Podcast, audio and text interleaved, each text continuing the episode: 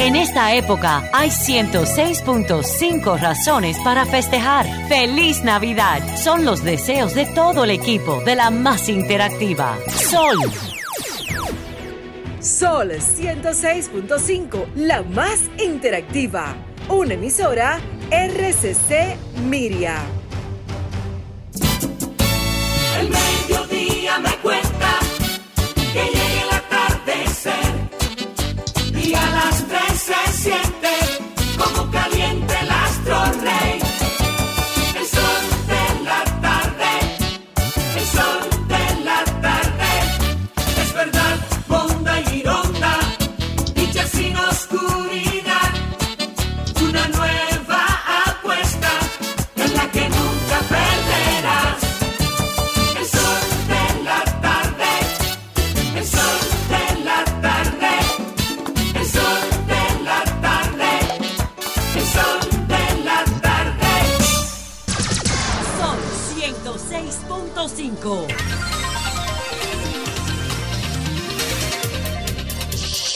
2.38 minutos.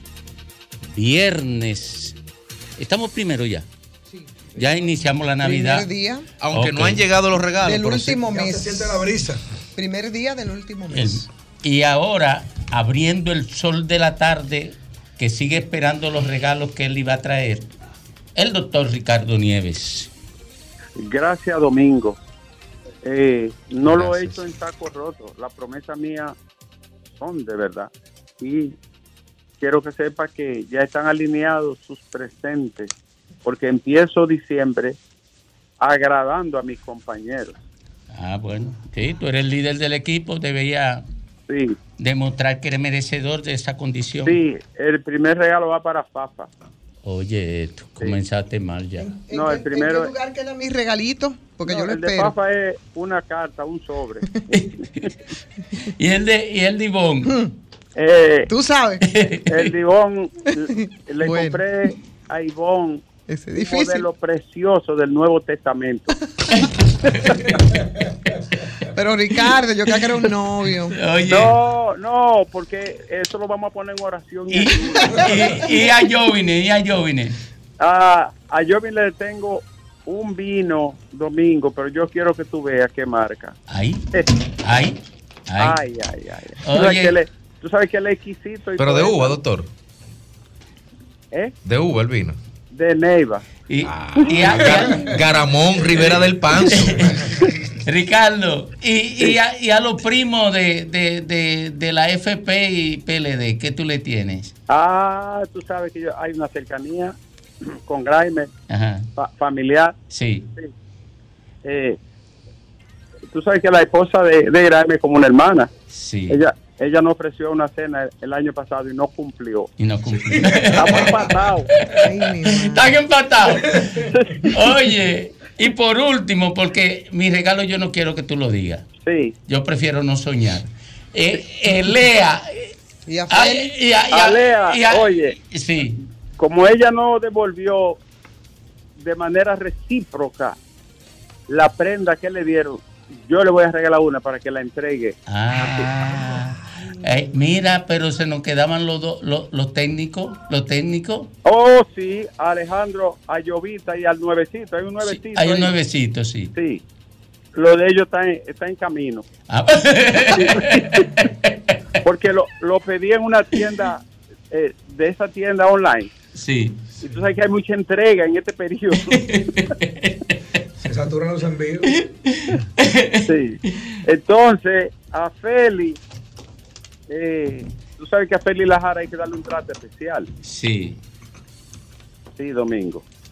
Eh, a Feli le tenemos, a- además de la cena que va a compartir con, con Graeme y la familia, que, que es un pago por la que ella no pagó.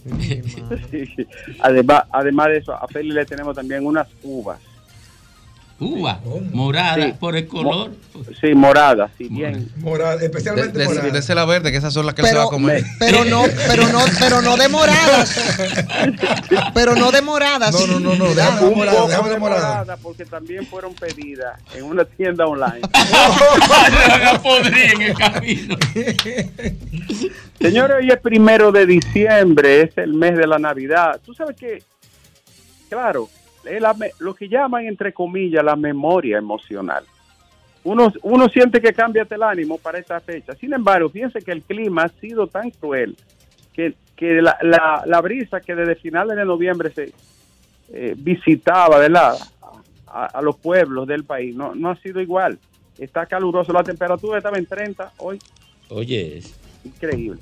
Sin embargo, debemos de recibir a diciembre con los brazos abiertos y esperar que cambien muchas cosas que no han estado bien. Le digo una cosa, la única solución, yo que voy saliendo de la capital y, y atravesando la autopista y eso, miren, los vehículos no caben, señores. No caben, no es que, no es que, que nada más la imprudencia es una barbaridad, es que no caben los vehículos en la carretera, sobre todo en la autopista Duarte, no caben. La cantidad de carros es enorme para ir y para venir. Y la única salida que tenemos nosotros aquí en el Gran Santo Domingo es un tren que atraviese la ciudad. Yo no sé quién lo va a hacer y quién se la va a jugar, pero la única salida que tienen los capitaleños y el Gran Santo Domingo es un tren que atraviese de punta a punta la 27 de febrero y cruce el corazón de la ciudad y se extienda hasta el aeropuerto y, y la, y la otra fase de ese tren hasta San Cristóbal. Porque no tenemos ninguna posibilidad de mejorar el transporte colectivo, sino es de forma masiva con un nivel de aparatos, sea monorriel, tren, metro, que puedan movilizar diariamente 20 mil del norte, 20 mil de Villamella, 20 mil que vienen de la zona de San Cristóbal, 20 mil que vienen del Cibao y 19 mil que vienen del este.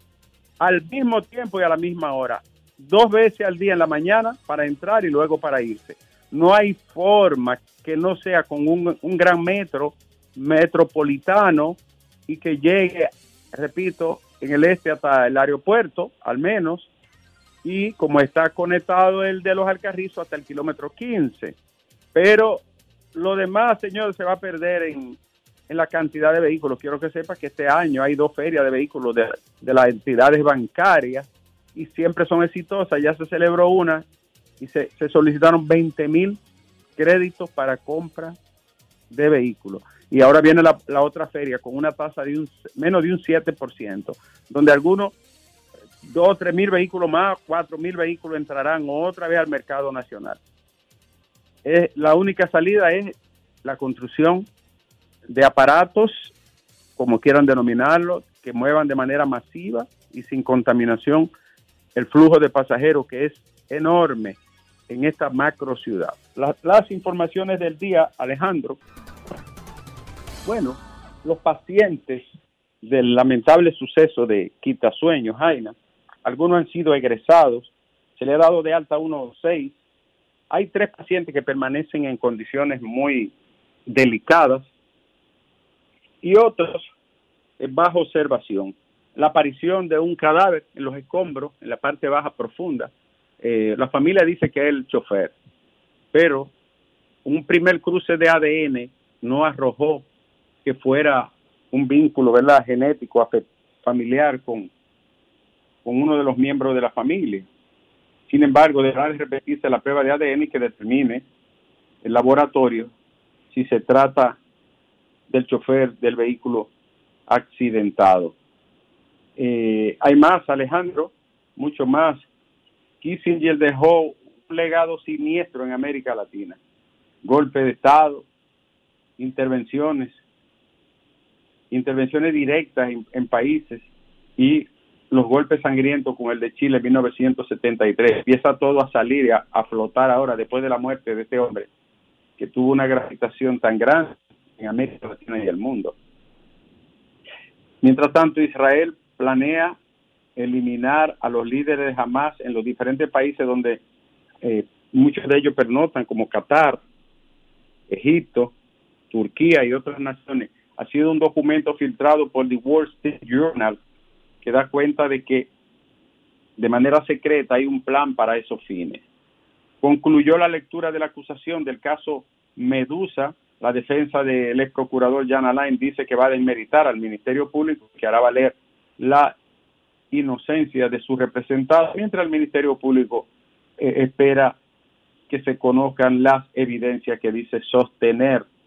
Este caso tan largo, por fin, por fin terminó 12 páginas. Alejandro renunció a la vicepresidenta del PRD, Karen Serrata.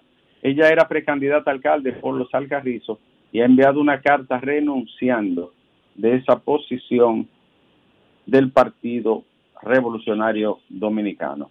Y hay más noticias en Boca Chica. Es una noticia muy lamentable. Un joven comerciante fue asesinado a tiros por una banda de allí para, para robarle, atracarlo en su negocio. Yo no puedo entender cómo, y se lo preguntaba anteriormente al otro jefe de la policía, cómo un pueblo con tres calles y 12 personas puede haber una banda que opere allí. Ahí tiene que sacar todo el que está ahí en la, en la policía porque no sirve. A mí, no sirve la policía y el Ministerio Público es deficiente. ¿Cómo es posible que pierda una vida valiosa de una persona buena con unos antisociales que todo el mundo sabe quiénes son? Una pena esto. Otra información, Miki López fue enviado a juicio de fondo en su provincia de La Vega por el segundo juzgado de allí, de la instrucción. Miki López está acusado de lavado de activos y tendrá que defenderse ahora en un juicio oral, público y contradictorio de fondo. ¿Cuánto brinco ha dado este caso? Pero al final lo envían al juicio de fondo, que era lo que ellos no querían. Alejandro, y hay más noticias, el ministro de Interior y Policía reveló hoy que lo más conveniente es que Kiko La Quema se entregue, después que el periodista, comunicador y amigo John, John Berry dijera que estuvo en comunicación con él y que está en disposición de entregarse a las autoridades si le garantizan la vida. Eh, eh, John Berry habló en el sol de la mañana y dio detalles de las conversaciones que ha tenido con él y con familiares, procurando entregarse después de un asedio y persecución bastante amplio en Cambita, Garri, zonas aledañas. Y tenemos más, tenemos nuevo embajador. Juan Carlos Iturrey es el nuevo embajador de los Estados Unidos de origen puertorriqueño, con un background bastante amplio y llega ya finalizando el año después de una espera larga de un embajador en el país. Alejandro, tenemos más, mucho más.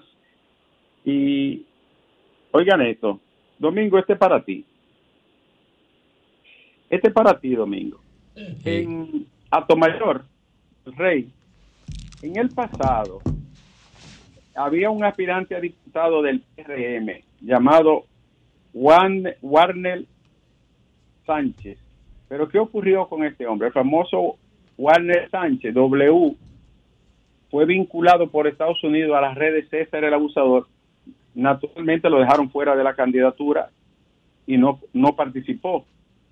Fue capturado cuando empezó el, la operación contra el, el supuesto capo César el Abusador y no había sonado más. Y ahora aparece, ¿tú sabes con quién? ¿Con quién? En la boleta del... Del PRD, ¿verdad? Ahora sí. Sí, porque PRD recoge eh, toda esa cosa que vota el PRM cuando ya... Y, el- y viceversa. Y viceversa. y viceversa, sí. Pero, pero ahora va por la alianza. Entonces, Oye, oye, qué patriota. Zapa, qué cínico. lo recogieron después que estaba bajeado por el caso César el Abusador. A propósito, en la provincia de Tomayor Domingo, ahí, ahí hay unos candidatos bajeados porque Y, y el hermano uno, y el hermano de ese de ese guardia, el hermano es que es duro. ya, bueno, de la gente de César, pero hay, hay otro que no es de esa gente, pero tiene un caso pendiente con impuesto interno grandísimo, de cientos de millones de pesos defraudados, y también va en una boleta. Así anda la política. Ahora voy a cerrar, Alejandro. Eh, mira, la, es importante, Alejandro. El expresidente eh, Danilo Medina aseguró en el sur que el PLD en febrero le dará una pela al PRM y va a demostrar que miente. Incluso yo tengo el corte, Alejandro, aquí. Dale, dale, dale entonces, Eh, para, para los oyentes. Sí. Mm, el PLD mm, le va a dar una pela al, al PRM. Alejandro, coño.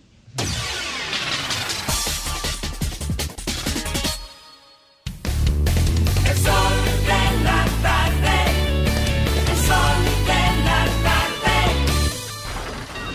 Comunícate 809-540-1065. 1-833-610-1065 desde los Estados Unidos. Sol 106.5, la más interactiva. Retornamos, retornamos al sol del país, al sol de la tarde, tras el policomentario del doctor Ricardo Nieves. Bueno, Domingo, eh, decía Ricardo que se estaba tratando de, a través de, prue- de ADN, prueba de ADN, confirmar si el último cadáver encontrado era del chofer de la guagua en el aparatoso accidente en Quitasueños. Y aquí vemos que los familiares confirmaron y publica la nota Diario Libre que ciertamente el cadáver encontrado ayer en La Cañada, ahí en Quitasueños, eh, pertenecía a Uris Méndez, que es el chofer del autobús que resultó impactado por una patana cargada de cemento. Bueno, ahí está la información. Buenas tardes. Buenas tardes. Adelante usted. Eh, Sabe que durante la semana solamente se habla de política y de algún otro tema. Entonces yo quiero leer algo aquí que yo sé que le va a gustar a Ricardo Nieves y a muchos de ustedes. Es una estrofa de una décima que yo escribí. Que dice, hoy extraño con nostalgia, e incluso, hoy extraño con ternura, e incluso con nostalgia, el encanto y la magia de la bella escritura. Me va la literatura como la lluvia al paraguas y siento que se desagua mi hechizado corazón cuando escucho la canción como el perro bebe agua. Ah, mire, eh, mire, no provoque, que eso no trajo problema. Aquí tuvo al haber una, can- una cancelación masiva. Eh, me iba a salvar, me, me iba a salvar yo, eh, se iba a salvar Ivonne. Eh, Fafa se iba a joder, seguro. Fafa se iba a joder. Sí, gozó mucho. Y los otros también, comenzando por los el, que aplaudieron. por el ma- no. Pero tú aplaudiste. No, no, no, no, no, yo estaba desaprobándolo. Rafa y yo fuimos, somos los únicos que no íbamos a Sí, salvar. pero, porque pero no- está bien, pero ustedes me estaban siguiendo a mí, era. Vámonos con usted, buenas tardes. Buenas tardes. Adelante. Mire, desde aquí de Yamasá, Llamas. la verdad es que hace muchísimos, hace ya muchísimos días que la lluvia terminaron y dejaron aquí muchísimas familias en sufrimiento después de ese aguacero. Y aquí yo quiero que ustedes sepan que el presidente no ha salido de aquí, o sea, el gobierno. Aquí está la comida, aquí está el plan social, que nos han estado ayudando mucho y quiero darles la gracia porque para mí que después de que pasó eso, dos días después se iban a ir y todavía están aquí supliéndonos a nosotros de esos Bien de hecho. comidas que todavía que todo eso míreme todavía aquí hay lugares que no se trabaja por eso que pasó Muy y bien. no han salido de aquí yo creo que van a dejar todo bien estructurado o todo arreglado Ya lo entendí. Sí, Aquí. muy bien. Salúdeme al presidente. Buenas tardes. Buenas, Adelante. Domingo Pay.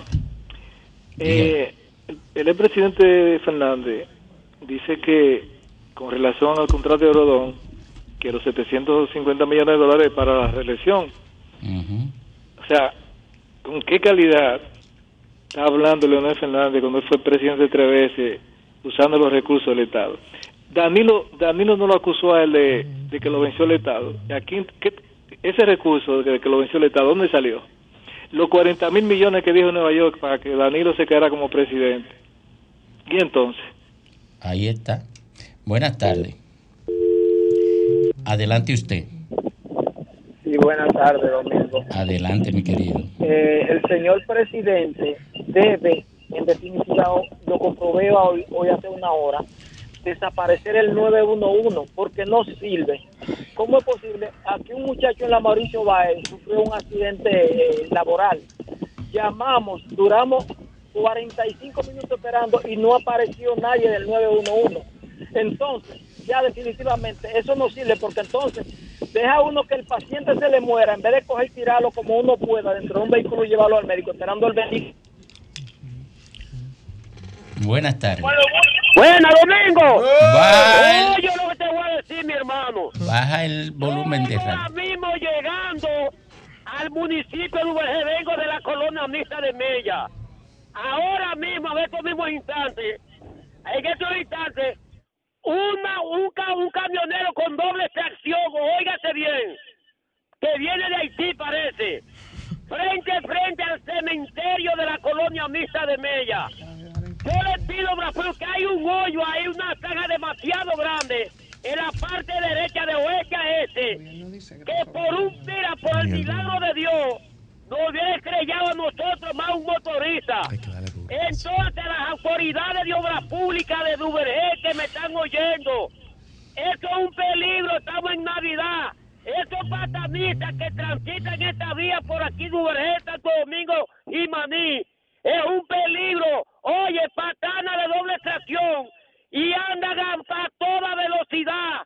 Señora autoridad de la pues, independencia, las carreteras se están cayendo a pedazos de esta zona y la gente de Duvergé Domingo son tan conservadores saben eso y no acompañan a 22 a denunciar este problema, que es un problema de todo. Buenas tardes, buen fin de semana. Buen fin de semana para usted, 22. Buenas tardes. Buenas tardes. adelante, Tenga Guzmán, Santo Domingo Norte. adelante, Un saludo para Ivonne, la colega. Hola, colega, ¿cómo está usted? Miren, yo quiero darle gracias a Dios y que en este en esta Navidad, que hoy estamos a primero de diciembre, la persona dejen de pelear en la calle por un vehículo que le roce el suyo. Vamos, señores, a tomar más conciencia, porque la familia parece que la están criando junto con los perros. Gracias. Buenas tardes. Adelante con usted. Yo, Domingo, tu amigo aquí de la ciudad de Bronx. Adelante, mi querido. Dele para allá. Lloviendo, mucho aquí en el Bronx hoy. ¿no? Ah, está lloviendo. Eh, Pues la temperatura sí, subió un domingo. chin entonces. sí, sí, sí, ah, hubo un par de días que hubo un frío, ya tú sabes, de película. Sí, sí, Pero yo hoy sé. está más, más agradable. Sí. Domingo, no, no lo digo yo, lo dijo eh, eh, Gutiérrez Peli, Ujú. que era lamentable que el país sucumbiera bajo los gobiernos del PLD por la inmigración haitiana. Lo dijo Gutiérrez Félix. Sí. el, dijo así el gobierno. Entonces, yo he visto a Grimer discutiendo ahí la problemática haitiana y eh, en una discusión de, vamos a decir, un poco eh, exaltado ahí con, con, con, con Ivón, pero eh, el gesto político de, de Grimer dejó que este país se llenara de haitianos, entonces yo, yo no lo entiendo a él, porque fue durante el los tres gobiernos del PLD el país se llenó de haitianos completamente, sin política. Sí. Eh, eh, eh, hay tres problemas que se parecen en Santo Domingo, que son el problema haitiano, la cuestión del tráfico, que hablan los mismos periodistas ahora con, con los accidentes de la guagua. Este país se llenó de motores, sin, sin, sin reglas, sin placa, y se llenó de banca de juego también. Y tú lo oyes hablando ellos de esos problemas, como que no, como que ellos llegaron los otros del país. Eh, Problemas creados por ellos. Yo se lo voy a decir, se, se lo voy a decir fuera del aire, a ver si él quiere responder, porque probablemente no responda. Pues para no, como es compañero mío, no voy a decírselo en el aire para no hacerlo quedar mal. Pero vamos a ver si él cuando venga quiere responder, porque no ha llegado. Sí. Buenas tardes. Saludos, buenas tardes. Adelante. Para mí es un placer comunicarme con todos ustedes, Ivonne. Señor. La bendición de Dios para usted. Amén.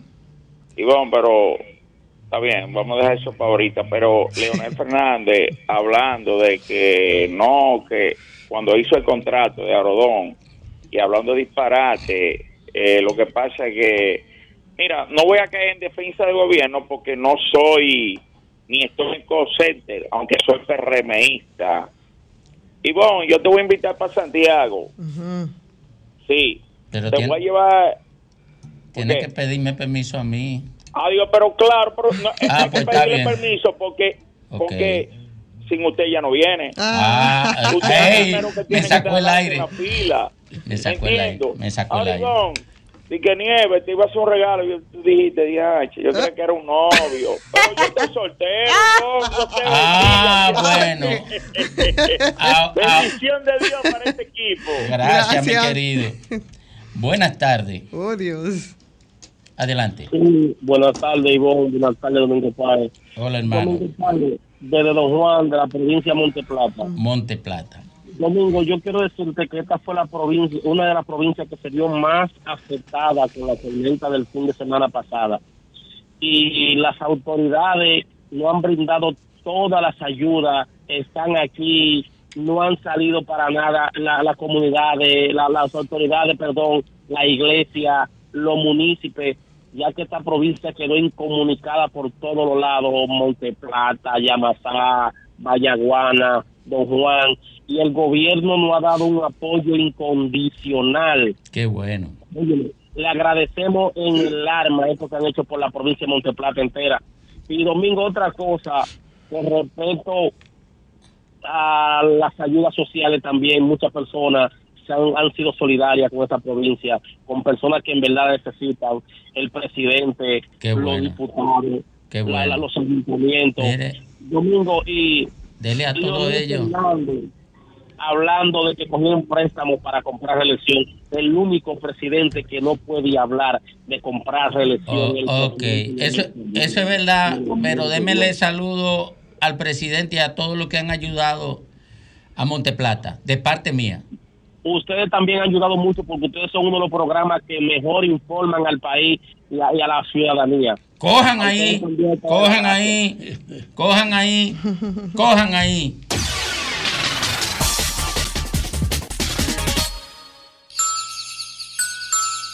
En Navidad, siente el calor humano de Sol, la más interactiva. Sol 106.5.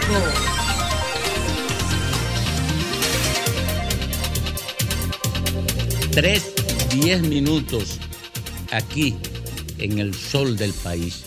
Bueno, el ministro, el señor ministro de Interior y Policía acaba de garantizarle aquí con la quema eh, respecto a su integridad física, garantizarle su vida concretamente ante los temores que habían de que pudiera ser eliminado por la policía.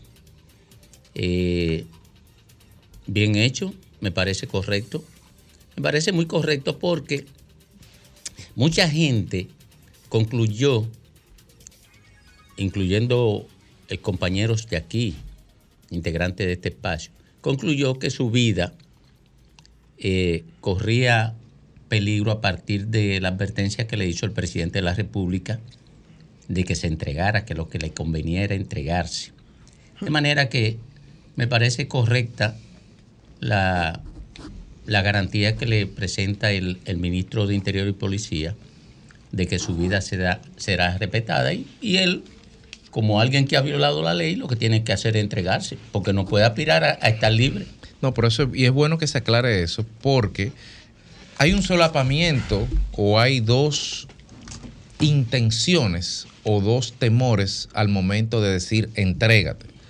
El presidente le dice entrégate a un delincuente o a un presunto delincuente, por respetar la presunción, eh, y el presidente le dice entrégate a un presunto delincuente que supuestamente tiene azotando todo lo que es la comunidad de Cambita. Pero se lo está diciendo a esa persona, el problema es que la policía lo está buscando quizá porque, porque no quiere que se entregue. Entonces, garantizarle la vida, no, el presidente le está garantizando, el ministro del Interior le está garantizando la vida a un ciudadano americano, pero probablemente diciéndole, entrégate, que tus cómplices no te van a silenciar. Porque al final de cuentas, esos intercambios de disparos no necesariamente tienen que producirse en el contexto de un intento de apresamiento, sino de un intento de silenciamiento.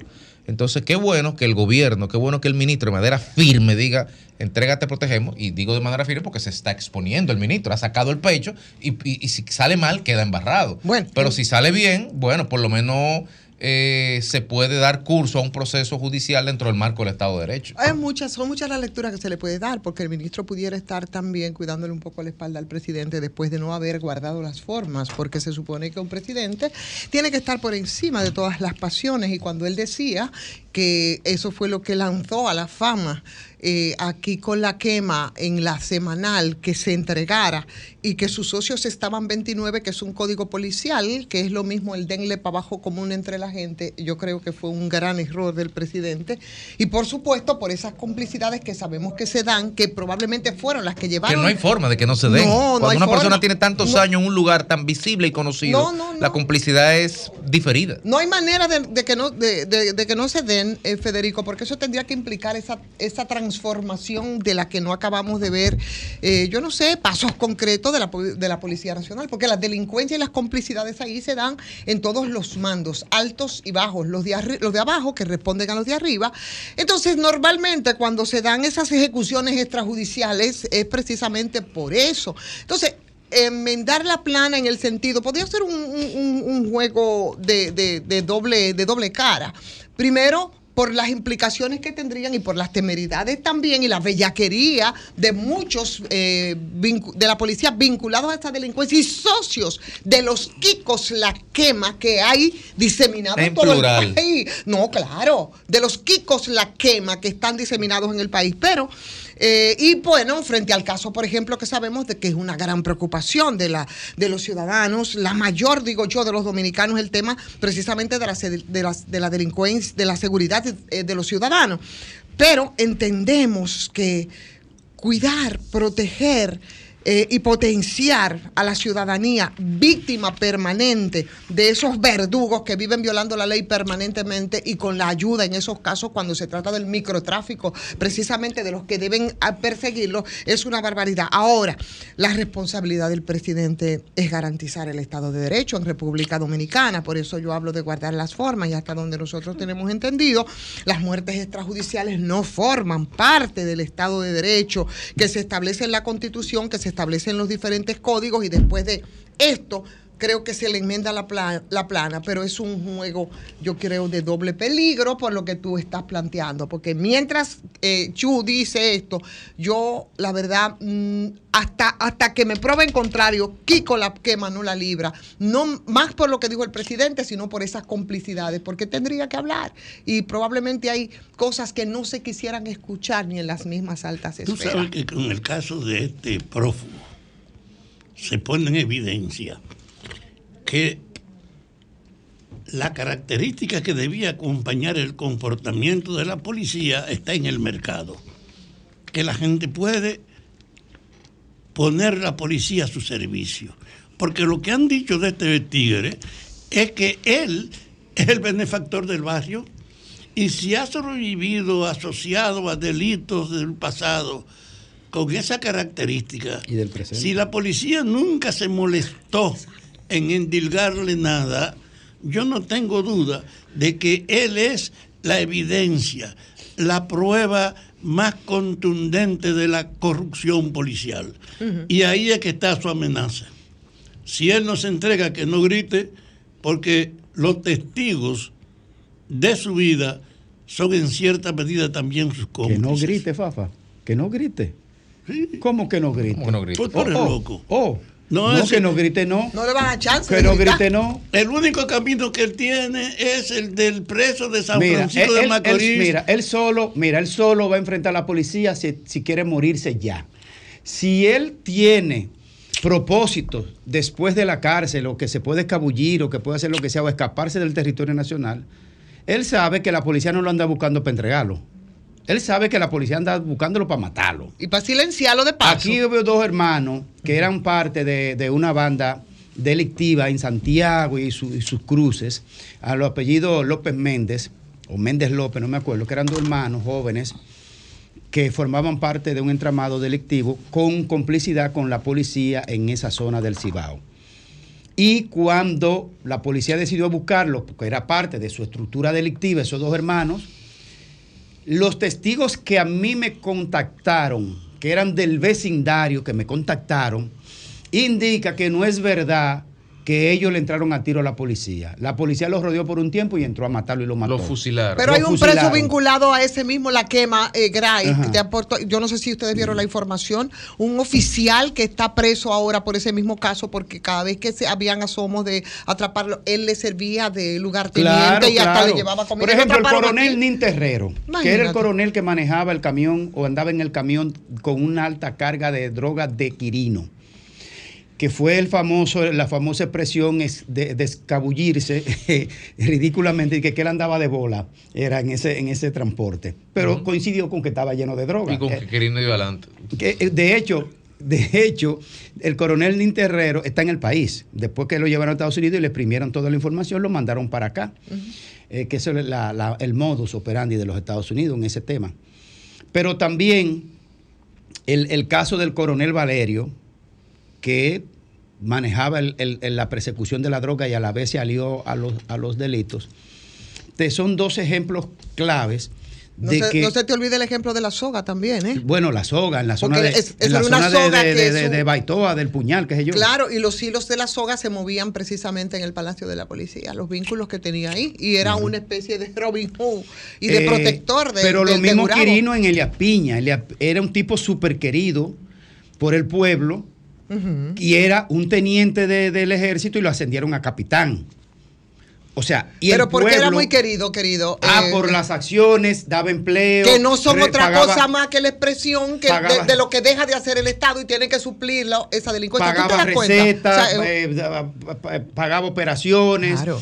Eh, entonces generaba la dinámica económica de Elias Piña y por lo tanto la gente en su necesidad no entiende a qué se dedica este. Lo que yo sé, el que yo conozco, es el que me resuelve problemas. Pero me resuelve un problema porque el Estado no me lo resuelve ni me lo garantiza como Ahora, problema yo fundamental me y eso pregunto, es otra sí, cosa. Yo me Sí. pregunto, y no como que estamos sobredimensionando mucho el, el delincuente y la región. O sea, tan- primero estamos hablando de Cambita, con el debido respeto a, a los, a los cambiteros, pero no estamos hablando de un punto de entrada como de costero de, de- de droga. Pero ¿quién le dio la dimensión? Espérate, bueno, perdón. El dio No, le estoy pensando, o sea, Sí. ¿cómo es posible que estemos hablando de que el presidente de la De un República y un de ministro de Interior Sí. le estén diciendo a un, A un delincuente, pues si tú me dices que es el capo que controla toda la droga en la región este, por donde hay pita y por donde hay costa, Leña, por ejemplo. Dice, bueno, ah, no, en Pedernales, donde los, playeros y toda esa zona del procurrente Barahona. Bueno, está bien, por ahí entra la Mm. droga de Colombia. Florian Félix. Pero por Dios, Pero- pero, Cambita, en Cambita pero lo que es lo famoso que por los aguacates que se dan, que son buenísimos. Bueno, pero ese Entonces, es- ¿qué ese es- tamaño? ¿Por es- qué? Eso ¿Por es el ha- alcance, ese es el alcance. Porque un Es- presidente de la República en la semanal pos- pone el ¿Sabe nombre de, de una chilatica Pero de, de delincuente vi- vinculado a una zona menor Pero como algo esa importante y chilatica, referente. esa chilatica mostrada en, en mucho en el país, esa chilatica es lo que se llama el tema del, es el tema del microtráfico. Miren, Y ese tema, y el microtráfico. Pero antes del micro que va el se da- macro. que- pero sí, está bien, se va al macro, pero en lo que aquí se resuelve No, no, con el macro, que no pasa más de pero no no, no, porque el problema no es la oye, droga. No, El problema no, es lo- no son los piperos de Cambita y, de, y, de la, y, de- y No, del tipo fulano la quema que controla ese negocio. No, ese no es el problema de esto. Eso no es un problema ni siquiera para el Estado, porque el consumo debería ser un tema de salud pública, no de seguridad esas son pública. las de migajas que te deja, oye, Gray. La esas son- dimensión la da, para terminar la idea, la dimensión la da Sí. el- la complicidad de quienes están para perseguirlo, en el contexto de la ley, aunque sea un chiripero de, de- de- de la marihuana, eh, el Ministerio Público, la DNCD y los comandantes policiales de la zona. Eso es lo que le da la dimensión importante. Simplemente esas son las migajas que te deja el narcotráfico en grande, ¿verdad? Entonces ya eso, eso tiene Sí, otras pero- complejidades. Por eso tú te encuentras mire- comunidades, Fafa, como por ejemplo el pueblo de nosotros, Villajaragua y como esos pueblos de ahí de la frontera lejanos, pobres desde siempre, siempre muy pobres, pero eh, donde se podía vivir con algunos niveles de tranquilidad hace cuánto, 15 o 20 años atrás.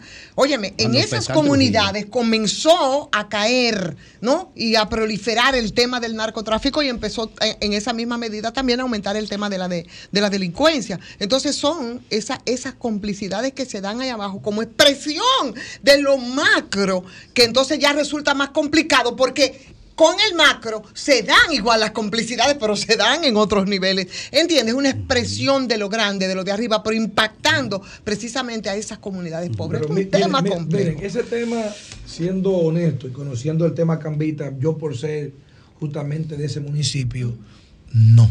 Cambita no tiene un problema de delincuencia Claro que no, extrema. claro no. lo tiene. En Cambita es uno de los pocos lugares donde tú a las 10 de la noche puedes andar, pasar de un sector a otro, un barrio a otro, sin el temor de que te van a atracar. No estoy diciendo que no ocurre un día, porque Como una- cualquier como pasa en cualquier otro lugar que principalmente viene gente de fuera, pero del mismo lugar eso no ocurre.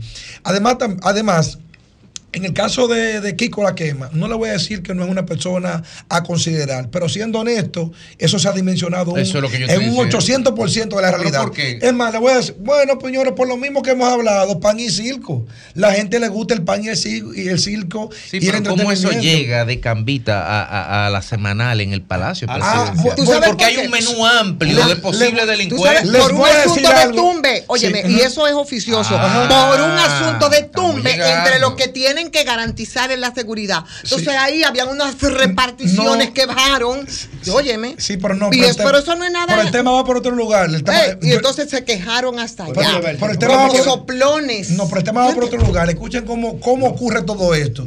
Lo primero es que a él lo tienen persiguiendo más de 7, 8 años. Persiguiéndolo, Persiguiéndolo siempre. O protegiéndolo. Per- no, persiguiéndolo. ¿Quién? Persiguiéndolo, la justicia, persiguiéndolo. Ah, ay, pero sí, por eso pongo las Pero comillas. de la justicia de los muñequitos. Sí, ¿verdad? ese mismo. Ahora, ¿qué sucede? Los mismos militares, policías de Cambita, se les sentaban al lado en los bares y la discoteca de Cambita. Es que es imposible que no sea así. Como los mismos que Sí, compartían en igual- grandes igualito. restaurantes aquí con, con Sí, David. José David Figueroa Gómez. Ahora bien, ahora bien. Así mismo ahora bien, ustedes preguntarán, ¿y cómo le llega la desgracia a ese hombre a un Ahí nivel tal que le llegue el ejército detrás? Detrás, le voy a decir. Un tumbe. El famoso señor supuestamente tiene una finca cercana a la finca de un general muy vinculado al gobierno dominicano. De Don Kiko. Sí, Don Kiko. Tiene una finca vinculada a, al- a un general del ejército del gobierno dominicano. Y aparentemente en su finca, que está cerca de la finca del general, hubieron uno que otros disparos. Y el general le preguntó y reclamó que qué pasaba en ese lugar, porque es un general. Bueno, pues cuando se comenzaron a conversar, aparentemente hubo una discusión y supuestamente entonces esa, ese susodicho buscado había dicho, ah, que es un general. No, él es general allá. Allá manda él y aquí mando yo. Entonces esa persona que es un oficial de alto rango del gobierno Activo, domi- activo. dominicano, Del activo, Estado, activo, del Estado. Del del ejército. Estado dominicano, Del ejército, de la del- armada, de- del ejército, del ejército. Entonces, dice, ah, por eso es así, no hay problema. Entonces ahí interviene una persona que tiene las manos fuertes en el poder y ahí entonces hay una obligatoriedad para buscarlo, porque se mueven hilos superiores. Ahora, ¿qué sucede? Abajo, todos esos militares que están, que están rodando, incluyendo varios varios tenientes, Sí, que era lo que había sí. antes, capitanes, todos tienen vinculación con esa persona, con esa persona. Por eso el equipo que está buscándolo no tiene nada que ver con lo que está pasando en San Cristóbal. Y como no hay comidita gratis, entonces esa vinculación era simplemente recibir parte del negocio, eh, recursos.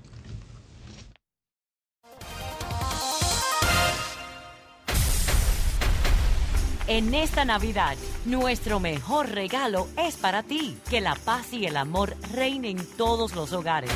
Son los deseos de todo el equipo de la más interactiva. Sol 106.5. Las principales figuras de la televisión de Santiago encendieron la radio y tomaron el control. Jaime Tomás, Juan Bonilla, José de Vares, Nelson Peralta, Gladialisa Pereira, Francisco Sanchís, Sagrario Gómez y José Adriano Rodríguez son los patrones de la información y las noticias en Santiago y el Cibao.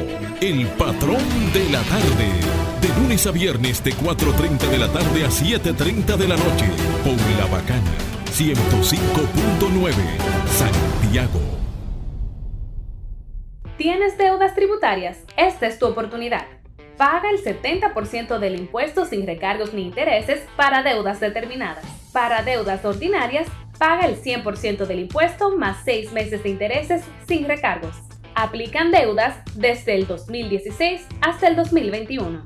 Las facilidades de la Ley 5123 Estarán vigentes hasta el 20 de diciembre del 2023. Dirección General de Impuestos Internos, cercana y transparente. sol de la tarde. Transpórtate a Tulum con TAN, el restaurante más nuevo del chef Richard Sandoval en Nueva York. El concepto celebra los sabores de la península de Yucatán en México con tacos hipermodernos, ceviches y clásicos elevados. Sumérgete en el Speed Easy de TAN, recientemente inaugurado. Loom, donde te esperan cócteles culinarios y cientos de mezcales y tequilas, ubicado en el East 49 y Tercera. Para hacer una reserva,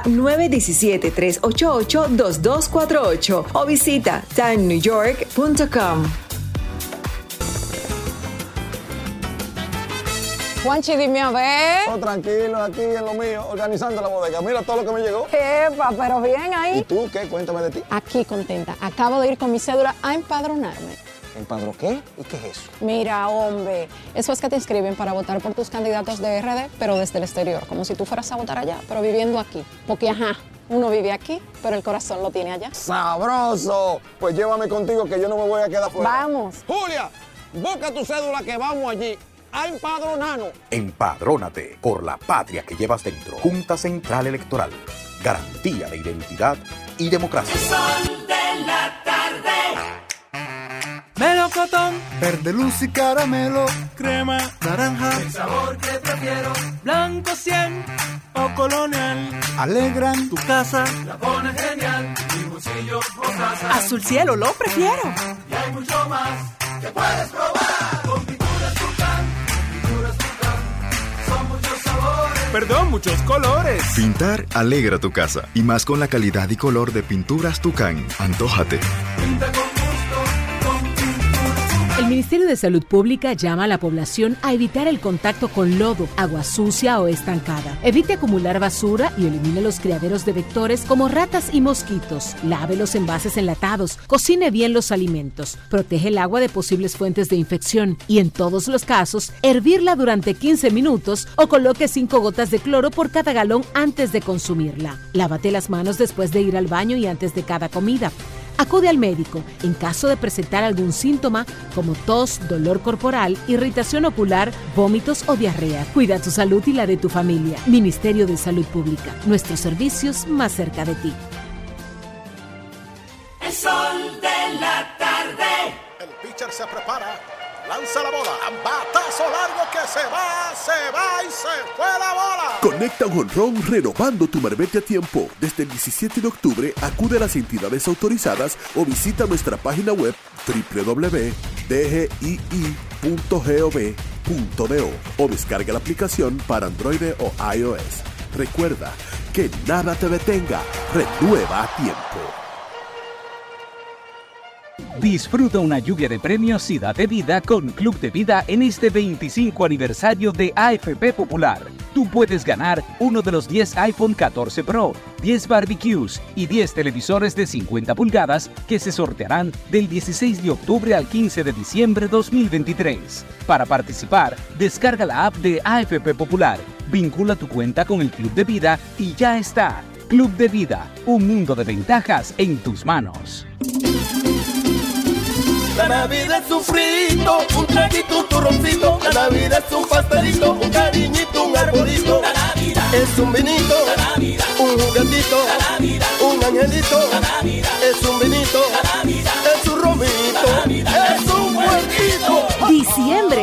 mes célebre, pues nació una estrella en un pesebre. El sol es más alegre y su alma un cascabel. Todo es luz, no hay ocaso. Y en la dicha de un abrazo, el amor hace canto. ¡Feliz Navidad! Y un venturoso año nuevo les desea. El sol de la tarde.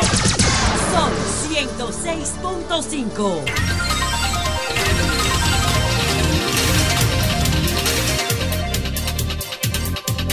Retornamos, retornamos al sol de la tarde a las 3.32 minutos. Eh, no ha llegado Lea. Es raro, ¿no? ¿Eh? No ha llegado Lea. Llegó hasta allá abajo, llegó hasta allá abajo. No, eso es muy extraño. ¿eh? Yo no sé, pero Vamos a llamarla a ver qué ha pasado. Eso es muy raro en ella. no ha llegado Lea. Antonio, Lea no ha llegado. Bueno, a las 3.33 minutos, don Rafael Fafa Taveras. Gracias, Domingo. Hoy comienza diciembre. Y al entrar diciembre entra el espíritu de la Navidad que tiene una característica doble. Primero de la diversión y segundo el de la amistad. Y eso es de hecho entonces el ambiente de la mayor amplitud de celebraciones y de fiestas. Pero la Navidad ha entrado con ese espíritu de ella, con la perturbación de que en noviembre ha pasado el mayor acumulación de tragedia dominicana. De que en este momento el país está bajo el, el hecho que nadie puede ignorar de lo que han representado las tragedias que han bañado este mes. Y junto con el problema de las tragedias salen entonces todas las debilidades de la arbitrariedad social. El gobierno tiene una política de asistencialismo y mientras más lo incrementa, más se pone en evidencia la dimensión de lo que quiere asumir, que es que como la Navidad es el tiempo de la diversión y de los encuentros, la Navidad entonces pone en evidencia más que en ningún otro tiempo las incapacidades de la gente, de que no tenga ni siquiera para la sobrevivencia o que no pueda encontrarse con un pariente, que no puede pagarle su pasaje. En ese orden hay un hecho, el papel de la campaña política. La campaña política es una agudización de los conflictos es de hecho una polarización marcada por la actitud de que tu papel es detener al adversario. De que tu papel no es decirle a la gente que tú eres un instrumento confiable porque tienes una visión y además tienes una conducta detrás que te dice que tú no tienes que desmentir. Nadie te puede desmentir porque en el fondo tú estás usando lo que es tu imagen pública en una zona donde tú quieres los votos que te conocen. No, no es eso lo de la política. La política, como parte de la degradación que ha sufrido en ella, es recurso y bulla para la campaña electoral. Recurso y bulla. En el sentido que el que tiene medios para atenuar las tensiones y las aspiraciones que genera la propia Navidad, tiene un elemento positivo para promoverse porque no es verdad que aquí está en la cabeza de la gente la garantía de que el que quiere ser tu representante sea portador de una propuesta regeneradora. Incluso ahora con la acusación que está pendiente de ese prófugo que se dice que tenía años conviviendo en su área, que era al mismo tiempo que un sospechoso de actividades delincuenciales, era un pastor anónimo que le daba asistencia, que, que, había logrado imponer una apreciación de la gente porque él era una referencia para beneficiarse. Es una forma de poner en evidencia el precio que tienen los recursos materiales por encima de la conciencia de la gente. Pero va a poner en evidencia esto también la podredumbre de la policía, que está en un proceso de, de autorrefundación, que es un proceso. Y como parte de ese proceso, en ese caso ha salido una de las debilidades de la policía. Es posible lograr que la policía termine protegiéndote aunque debiera buscarte y someterte. Si tú encuentras un promotor que sea capaz de pagarle o contar con él para cualquier problema. De hecho, en este escenario de las Navidades están presentes yo creo que las tres cosas más importantes. El espíritu de diversión, de entretenimiento, de familiaridad que caracteriza la Navidad y además están en evidencia los límites sociales que tiene la mayoría, que en la Navidad se siente al desnudo y pesa más la miseria en la Navidad que en ninguna otra parte. Y al mismo tiempo estamos en el proceso del crecimiento de las tragedias y cómo por encima de todas esas cosas, realmente el recurso disponible da para tú tener tu imagen, callar e interferir en una persecución. Es una muestra de las debilidades generales que tiene esta sociedad. Y aunque Domingo no le gusta, es una muestra de que esto hay que rehacerlo o nos lleva el diablo.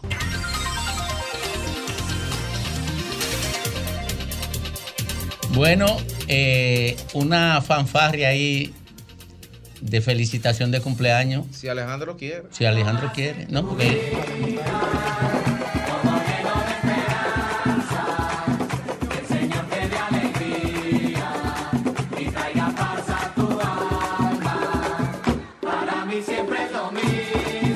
Bueno, esa, ese intro de cumpleaños para mi amigo José Manuel Cabrera Ulloa, el director de la DNCD, Ay, ay, ay, que está de cumpleaños coño, hoy. pasado por ahí. Está de cumpleaños hoy y Fafa debía felicitarlo y Nieves, No, pero yo porque él no ha- siempre defiendo a ese hombre, porque la conducta de él es para que uno diga, uno quiere no funcionar lo politice, no lo Y es politice. por un problema de familia. Claro, claro, es de familia. Es de familia, de Oh. familia seria. Es una cepa, es ¿eh? una y cepa además, yo le he estado bueno. diciendo a él, prepárate un programa con el resumen de lo que tú estás haciendo. Oye. Que en tres años ha hecho más que en 20 años. Ya viene a meter los jodidos Ya, 20. Pero oye. alábale su gestión. Pero además estamos en cumpleaños. En cumpleaños que No estamos. estamos en política. No, ¿Que está- no? no, no, no Tú estamos no en lo celebraras si no fuera por la política. No, no, no, no, no, no, porque yo soy amigo de él de hace muchísimos años. Bueno, mira, él es vicealmi- él es, él es eh, vicealmirante y mi relación con él viene de cuando él era teniente. Mierda. Pues eso fue para la otra época. Cuando era el Férez. Oye, ¿tú crees que ese hombre es de ahora? Óyalo. Felicidades. Felicidades. Comandante. comandante. También yo lo comandante y camarada. Feli, felicítalo, no sea mezquino. Ay, sí. Felicidades, sin mezquindades. Eh, Felicidades. oye, Y sinceramente. Y sinceramente, con mucho cariño. El, el culpable de eso es Fafa, que lo quería politizar. Fafa, un cumpleaños no se politiza, Fafa. Ahora, tú y yo debíamos haber ido personalmente para darle el segundo. Oye, pero. Ahora que se te Oye, ocurre. ahora que se te ocurre, mira, Fafa, eh, un amigo me lo recordó, amigo común, y yo lo primero que hice en la mañana fue felicitarlo. Tú no, porque tú eres, tú eres un ingrato. Tú, eres, tú lo que quieres politizar la vaina, por eso Félix, que un, muchacho de buen corazón, un joven de buen corazón. Tú lo sacas de control, ¿eh? ¿verdad? Lo, lo, no, lo dijo al pasito, como si Con una timidez que no es propia. Con una timidez que no es propia. Es meroso, para que no le saquen un TikTok. Sí, sí, sí. sí. Que le den cambita. Sí, sí, claro.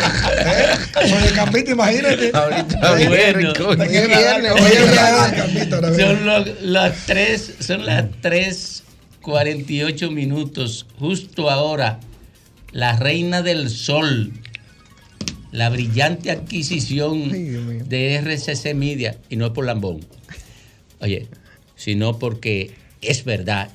Es más, miren, ahorita vamos a hacer una encuesta, si ustedes están de acuerdo. No, pero no es Divón. Es una encuesta. ¿A quién prefieren los PRMistas como candidato a senador eh, como sustituto de Faride? Mucha que Faride no va. ¿Eh? O Ya, Faride no va a entrar. seguro, La podemos poner en la sin duda. boleta para Faride- ayudarla. Pero Faride no va. la Sin duda, boleta. no hay Ayudarla. No, Faride no va. Ya. Pero ya quiere ir, vamos a poner en la Yo voy, a boleta. hacer, yo voy a hacer un comentario sobre Faride al final. Lamentablemente no va. No va. Mientras tanto, vamos a escuchar a la reina del sol, a Ivonne Ferreras. Bueno, nosotros aquí muy distendidos porque hoy es viernes y siempre el intento es válido de hacer un programa más relajado cada viernes. Sin embargo, los acontecimientos obligan a lo contrario. Y parte de esos acontecimientos fue lo que ocurrió en el día de ayer, precisamente en la Cámara de Diputados, donde los diputados celebraron vistas públicas sobre las negociaciones de un contrato, controvertido contrato, ¿eh? no de ahora, desde hace 23 años el contrato de Aerodón. Y ahí salió a relucir muchos que por supuesto fueron a hacer una defensa férrea de ese, de este, de ese contrato.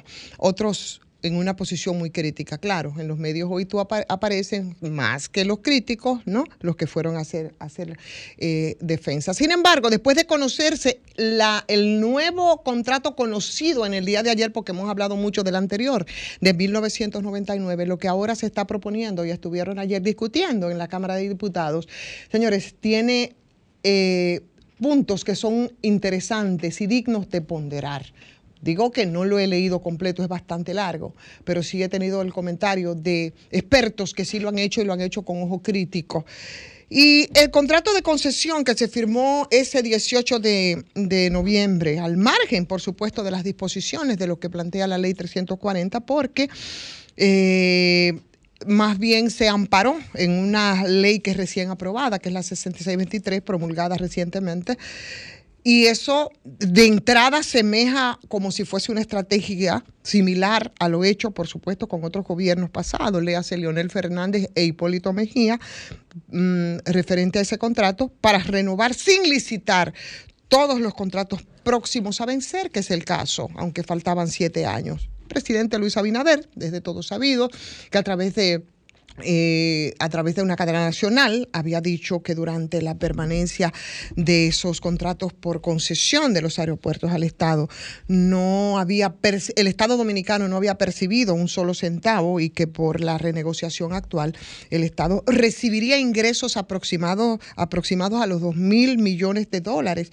Ingresos que estarían distribuidos, ¿de qué manera? Decía el presidente. Bueno, de la siguiente manera, a saber. Eh, primero, los 775 mentados millones de dólares en seis meses que se recibiría. 830 para la remodelación de los aeropuertos y un ingreso eh, variable en función de los beneficios de los aeropuertos. Pero hubo cosas que el presidente no dijo y que ahora, cuando ya se conoce la propuesta de contrato, han salido a relucir. El presidente no explicó cómo es que esa partida inicial está dividida en dos y que además está condicionada al aumento de las tarifas aeroportuarias. Esa parte, cuando hizo el anuncio, aunque no tenía que entrar en todas la- de los vericuetos del contrato, no lo dijo, pero es una parte muy importante porque eso significa que habrán entonces dos incrementos, dos aumentos en contra de los viajeros, que es de lo que se ha estado hablando. Eh, el primer aumento ya fue anunciado, pero tampoco se explicó que el ingreso variable de- del aporte al Estado como beneficio al, al- propio Estado, ¿verdad? Y referido como ingreso co- compartido, es un porcentaje de los ingresos generados por las tarifas aeroportuarias y comerciales, que varía entre 10 y 20% pagadero a partir del 2030. Dicho rápidamente, bueno, pues tú si no te detienes, tú no entiendes de qué se te está hablando. Eso condicionado al hecho de que esos ingresos hayan superado en más de un 10% las proyecciones de tráfico estimadas. Por tanto, ese pago, señores, no será sobre los ingresos totales, sino que va a ser sobre el monto excedente del 110% de los ingresos estimados. Resulta complicado, ¿verdad? Sin embargo, todo eso tiene que ver con que simplemente sigue la bendición del cielo, como me gusta a mí decir cuando yo veo que hacen esos regalos como caídos de verdad eh, o enviado por Dios a algunos sectores empresariales que tienen mucha suerte en este país. Pero además... El Estado deducirá las inversiones de capital de Aerodón por encima de los 830 millones de dólares. Pero peor aún, todos los montos que van a ser recibidos por el Estado van a ser deducibles del impuesto sobre la renta. Entonces, ¿de qué estamos hablando? ¿Cuál es el aporte? Porque ahí definitivamente lo que se haría sería una especie de anticipo, ¿verdad? Y ese anticipo eh, o adelanto de lo que ellos tendrían que pagar como quiera, irremediablemente lo van a pagar. Por tanto, yo no veo cuál es el aporte que se está haciendo ni que se va a hacer al Estado. No lo entiendo. Pero además, por otra parte, eh, el contrato prevé un término que los expertos llaman eh, equilibrio económico, que fue algo de lo que se esgrimió eh, con el tema del peaje sombra. Ese equilibrio económico que semeja mucho a lo que con tanta algarabía en esta administración se anunció cuando se le puso un paro y que se implementó en gobiernos pasados, eh, yo creo que se parece mucho a eso que está planteado en el contrato de ahora que ayer se conoció en vistas públicas por la comisión en la Cámara de Diputados. Dice que cuando se rompe el equilibrio económico en caso de las proyecciones económicas no alcancen el, el- rendimiento deseado, dice así, Aerodón tiene la potestad de solicitar al Estado una compensación a través de modificar estructuras tarifarias o como entiendan ellos que podrían resarcirse para y establecerían entonces ese equilibrio económico que supuestamente se vería afectado. Esas son Así es, Grimer. Eso es peaje sombra. Entonces, eh, yo no sé cuál es, más allá de las ventajas que se aportan, qué es lo que nosotros y, qué, es lo que nosotros vamos a, ganar con todo esto. Y a mí, de verdad, lo que se me antoja, porque lo que soy es periodista, ni economista, eh, ni tengo por qué ser una experta, pero sí con seguimiento al caso. Si en 23 años Aerodón no nos dotó de aeropuertos modernos, si en 23 años no bajaron las tasas porque eh, bajo esas premisas de incumplimiento contractual y demás, ¿por qué se extiende el contrato? Pero además, ¿por qué no se esperó? que se cumpliera el plazo de siete años y se llamó a una licitación pública para que eh, se administren los aeropuertos de manera que puedan resultar los, los beneficios más favorables al Estado dominicano. Pero yo quiero saber qué tan especiales son entonces los de antes y los que también le renovaron el contrato en 2016, que es la empresa que ahora los está administrando. ¿Por qué es lo que las hace tan especiales a esas empresas para que administren nuestros aeropuertos por los próximos 37 años? ¿Por qué no administramos nosotros nuestros aeropuertos? ¿Por qué el Estado tiene que ser garante de la rentabilidad privada, asumiendo los riesgos al estilo de las APP que deben ser asumidos por el privado? ¿Se repite la historia? Claro que se repite la historia. Se privatizan las ganancias y se estatizan las pérdidas.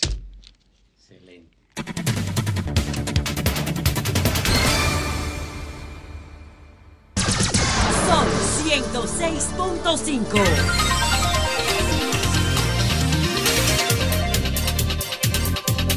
Bueno, regresamos, regresamos al sol del país. Llegó, llegó, llegó, llegó la Navidad. Llegó, llegó, llegó la Navidad. Ay, se llama Lea. No, Se llama Lea. oye, Se llama Lea. Gracias, muchísimas gracias al general Vázquez Espínola. Va- Vázquez Espínola, siempre tan, tan atento con nosotros. Un general marca el inicio de lo que uno espera ser nuestro mejor. Oye, oye, este chapeador. Oye, este chapeador. Oye, oye, este. Eh, el general Vázquez Espínola abrió la Navidad en el sol del país. Un Así es que, así es que la Jara no, lo- no nos va a aguar la fiesta. No, no, no. Además, Fafa no está politizando. No, Domingo, y en esa línea recordar que cuando usted tenga un accidente en una carretera, que yo lo he usado el servicio, que es un poco lo que hace la Comipol, la, la comisión de- del Ministerio de, de Obras Públicas que está al frente de Vázquez Pino. El 68 hasta me lo sé de memoria, el 688 mil. Ese es el número de emergencia. Si usted se queda en una carretera, marque vial. el 688 mil. Por lo menos en la carretera Duarte, yo he llamado un par de veces y puedo decir que resuelve. Pero ¿qué tiene que ver eso con que estamos celebrando que nos trajeron vino? Bueno, que hay que allantar, que hay que allantar, Fafa. Oye, Fafa, eso no se dice. Eso no se dice. Bueno, oye, yo he estado enfrentando al doctor Nieves. Lo he estado enfrentando No, aquí. no, Domingo, no, Porque no, te quiere sacar del programa. No, no, Domingo, no. Oye, yo lo he estado enfrentando, pero ahora yo creo que me voy a liar a él. No, no, no. Fafa, me voy a liar a él. No, no, Eh, Domingo, no, no, no, no. Domingo, Mira, ya, ya conquistaste a uno de la oposición. Oye, la gente está muy Navidad.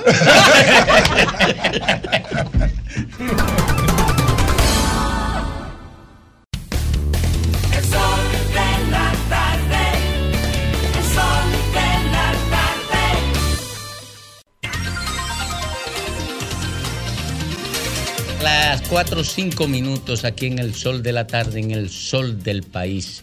Don Graimer Méndez. Gracias. Hoy, primero de diciembre, la recta final del año 2023, del tortuoso año 2023.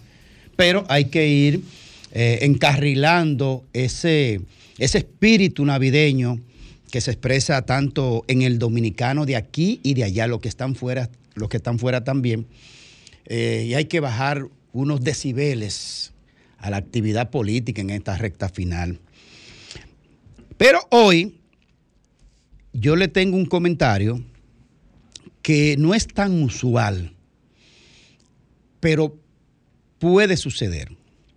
El propósito de los pasos de las personas y de las instituciones es alcanzar la cima. Y la cima está eh, definida fundamentalmente por una palabra que se llama éxito.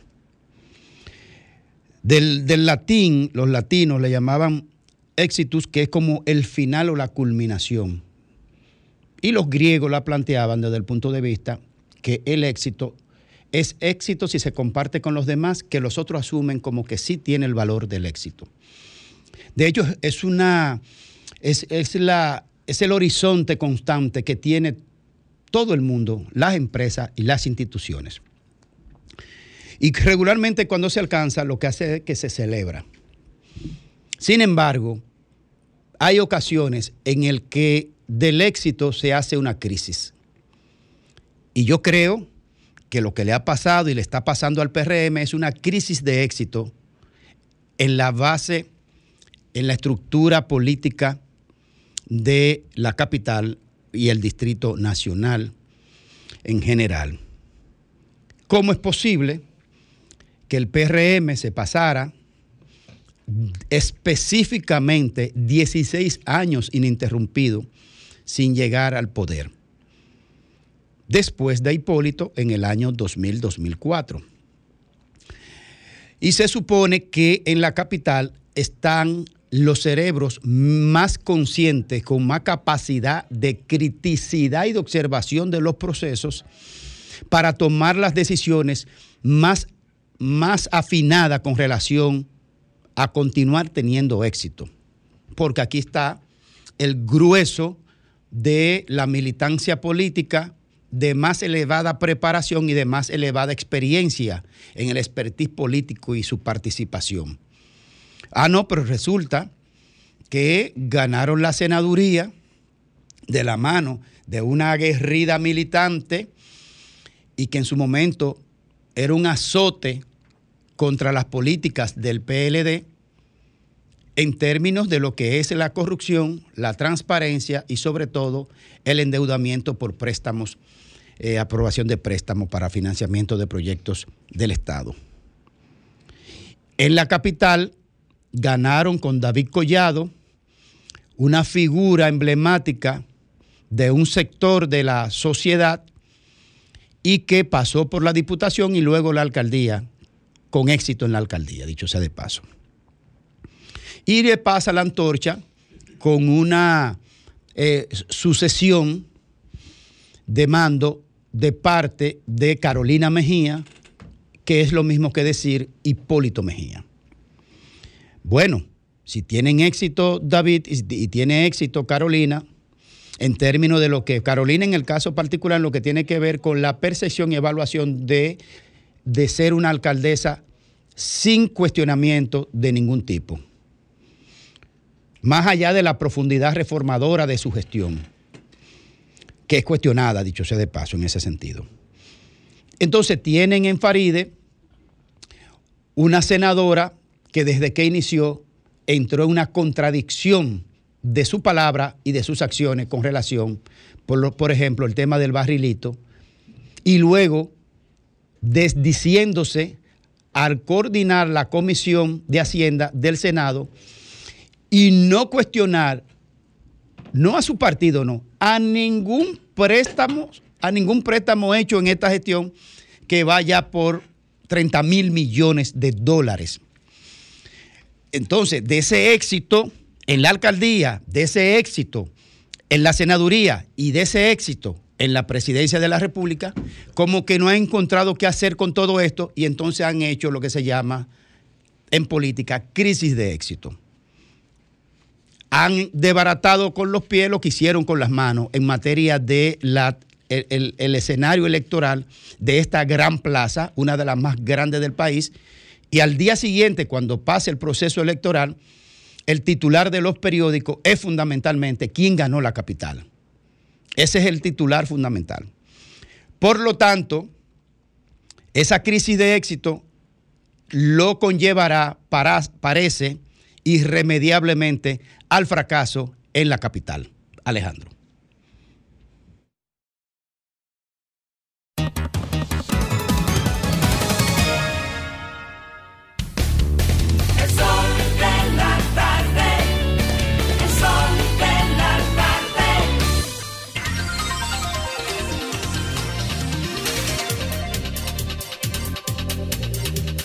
Eh, estamos, estamos en el aire. Son las 4:12 minutos. Miren, parece que lo de Pilarte eh, va, va a complicarse. ¿Y ustedes saben por qué? Porque el dispositivo de la sentencia que envía a juicio de fondo eh, a este señor es complicado. Yo no sé si ustedes lo han visto. Eh, pero el dispositivo es complicado. Primero a ella y después al, ¿Qué dice? ¿Qué dice? Bueno, eh, estoy buscándolo aquí, estoy buscándolo, porque lo leí en un periódico, pero ahora como que se me ha perdido. Eh, de cualquier manera, plantea eh, ese dispositivo todos los elementos que motivaron a la jueza a enviarlo a juicio de fondo y entre ellos aporta una cantidad de pruebas o evidencia sobre el entramado que incluye una ruta del dinero y, y acusaciones concretas sobre participación en el narcotráfico. O sea que no O sea, es- no solo lavado de activos. no solamente lavado. Encontraron la arista que conecta una Que cosa con, con- la otra. que conecta con el narcotráfico. Mm, esto es peligroso. Y eso es complicado. ¿Por qué? Oigan, ¿por qué es complicado, señores? Porque el narcotráfico tiene un destino. Tiene un destino y el destino es Estados Unidos. Y ocurre que Estados Unidos estará pendiente de ese Y proceso más a ese nivel. estará pendiente de ese proceso. Entonces, la institucionalidad dominicana es débil y los delincuentes se saltan con mucha facilidad la institucionalidad eh, democrática dominicana para garantizarse impunidad. Pero cuando está involucrado Estados Unidos hay garantía de, de sentencia. De por lo menos de, de deportación, investi- investigación, deportación y sentencia. Una diferencia.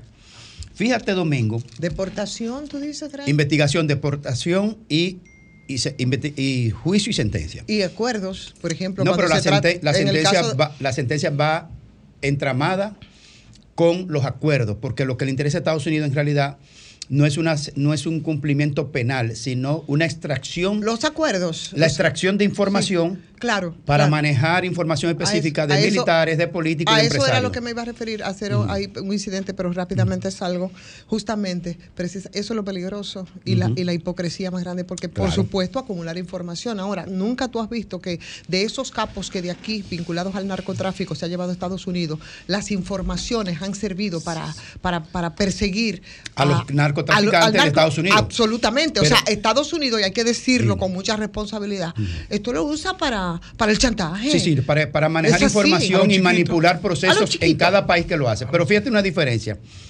Este es, es- este país tiene la mayor ventaja absoluta en el contexto regional que es su ubicación territorial. Es el mayor potencial de desarrollo y progreso de este país. Geográfica. Solo geográfico, su ubicación geográfica, porque es el eslabón entre el transporte interoceánico.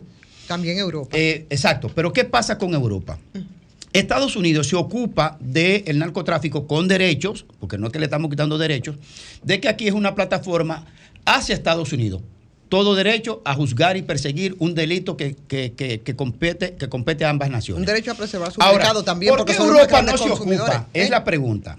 Eh, Esa es la otra parte, Gray. ¿Por qué Europa no se ocupa en, la misma, en el mismo modelo de persecución del, del crimen, del delito organizado internacional, que es el narcotráfico, de perseguir a la persona en tanto cuanto viola una ley en el orden del derecho internacional, un delito controlado, un delito, eh, un delito criminal?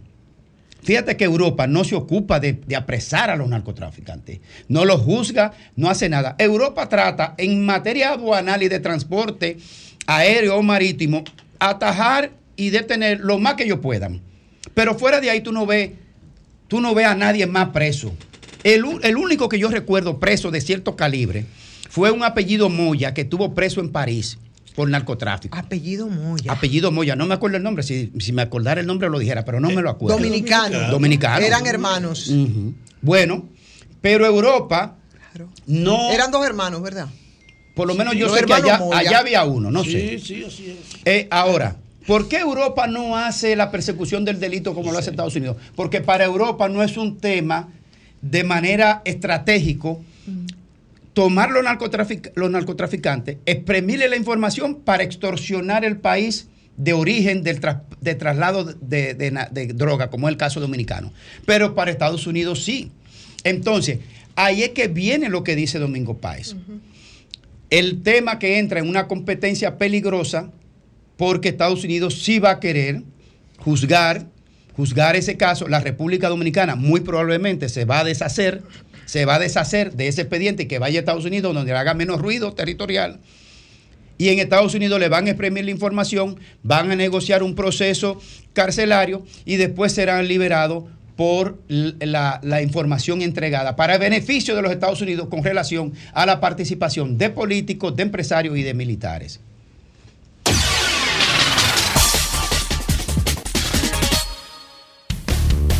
El sol.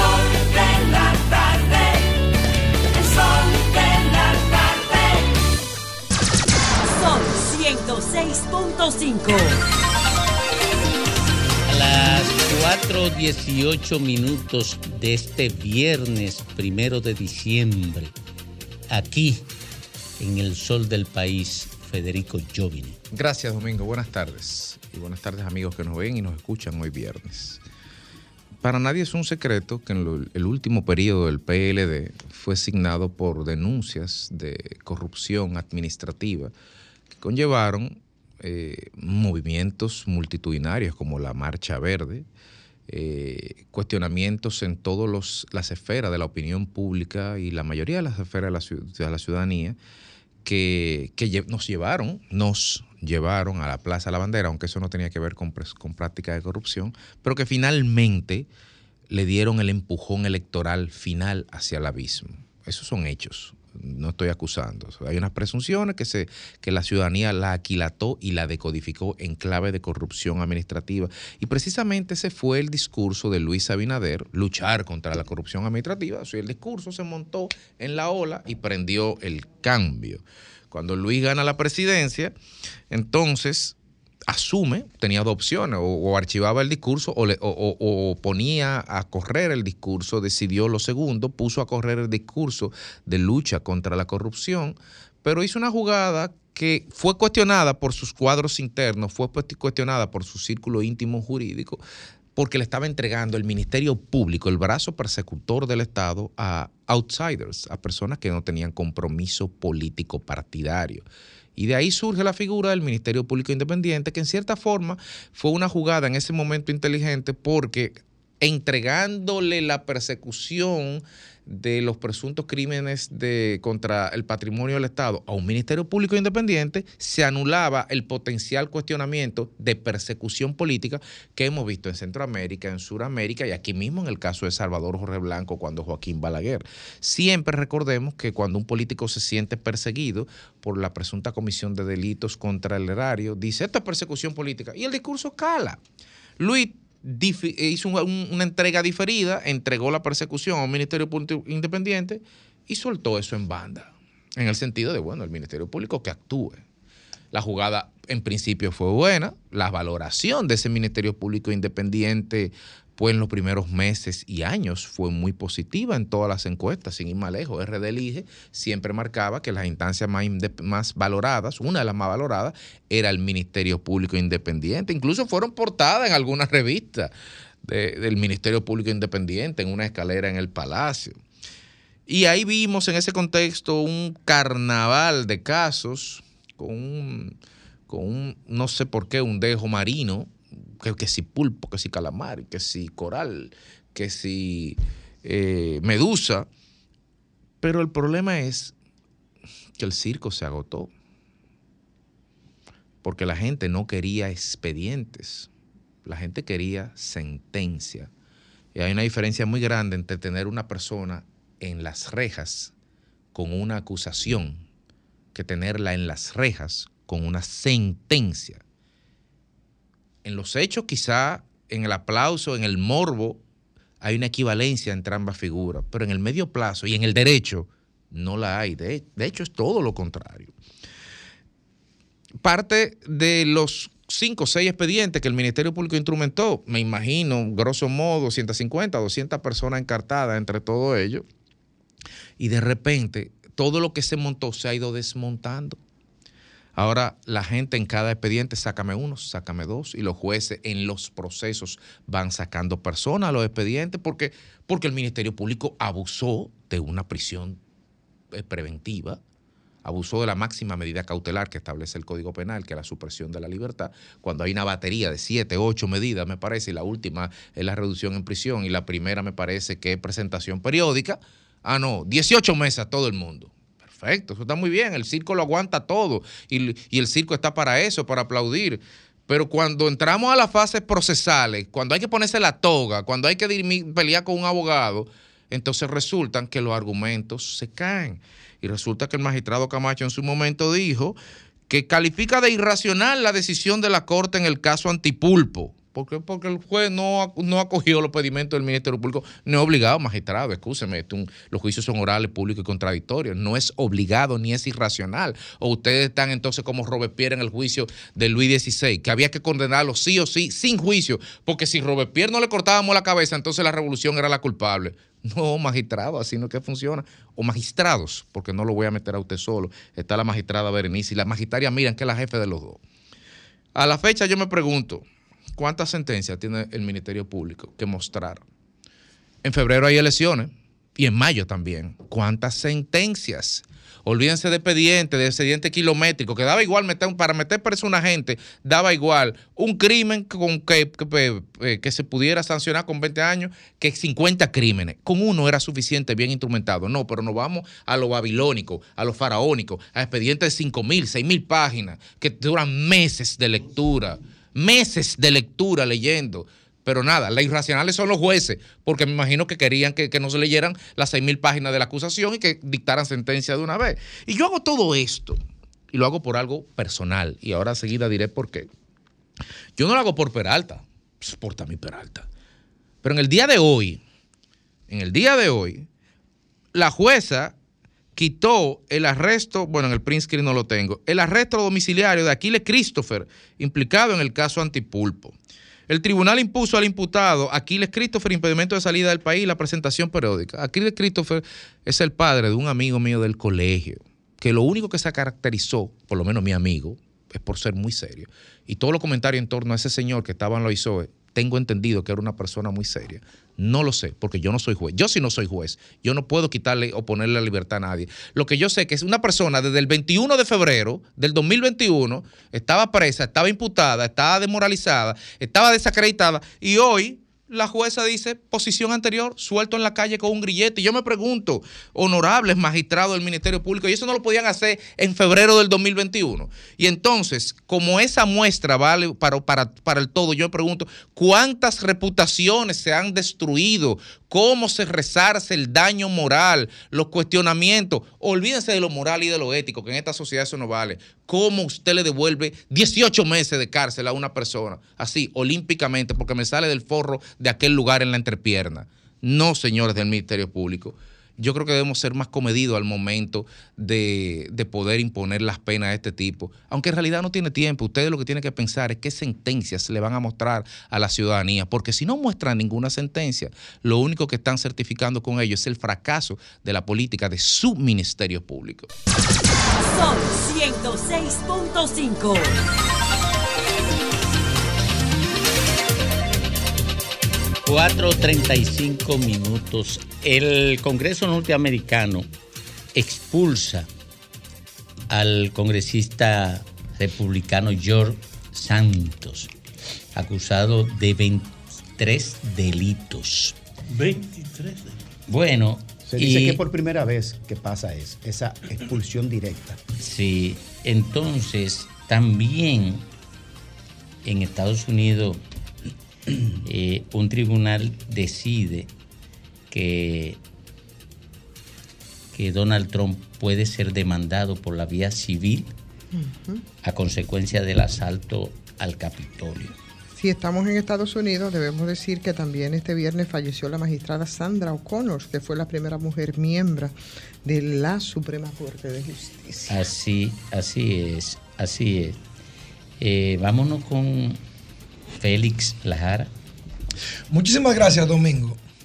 Miren, yo no sé si a ustedes, eh, amables oyentes y de la comunidad virtual de YouTube y también de, de la magia de la televisión, porque estamos cubriendo todos los ángulos, les pasa lo mismo que a mí. Pero yo no sé qué es lo que ha pasado en esta capital. Uno sabe que cuando llega diciembre, la gente se pone alegre, gasta más dinero, está más en el medio y todo esto. Pero es evidente que el tránsito colapsó en la ciudad capital. A eso le podemos sumar los unos que otros inconvenientes de la construcción que tenemos aquí en la 27 de febrero a raíz de lo sucedido. Pero hay que reconocer que hay una desgracia con el transporte y la movilidad en la capital. Es inminente que se necesita tomar planes y acciones y no solamente dejar en teoría. Los, los gobiernos tienen un gran problema y es que cuando son candidatos los presidentes tienen la solución y la fórmula hasta de cómo llegar al sol directamente sin quemarse. Y después que llegan y están en la posición se les olvida todas esas lindas promesas que filosofaron desde la oposición y por eso la gente entonces tiende a criticar tanto a la clase política por la falta de cumplimiento. Yo muero por ver una República Dominicana que comience a evaluar a las autoridades en función de lo que prometió. Si un presidente le dice a usted que prometió una cosa, tiene que cumplírsela. Si no se la cumple, no vote por él, o por ella, o por quien sea.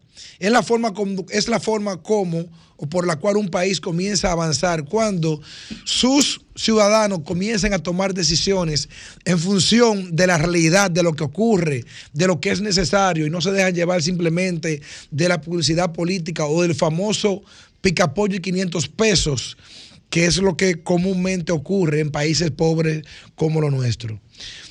El deterioro que ha tenido el transporte público en la República Dominicana es acompañado de otros caos que han llegado como poco a poco y se han sumado. Entonces, los dominicanos nos sentamos a preguntar si esos privilegios que teníamos en algunas dependencias, en algunas actividades, ¿qué pasó con ellos de repente que se perdieron? Un servicio de luz 24 horas que tú tenías y que te llegaba caro, porque la luz siempre ha sido cara. Aquí en Pekín siempre la luz o el servicio de energía eléctrica ha sido cara, pero ahora de repente una factura de 5 mil pesos te llega de 14 mil pesos sin ninguna explicación.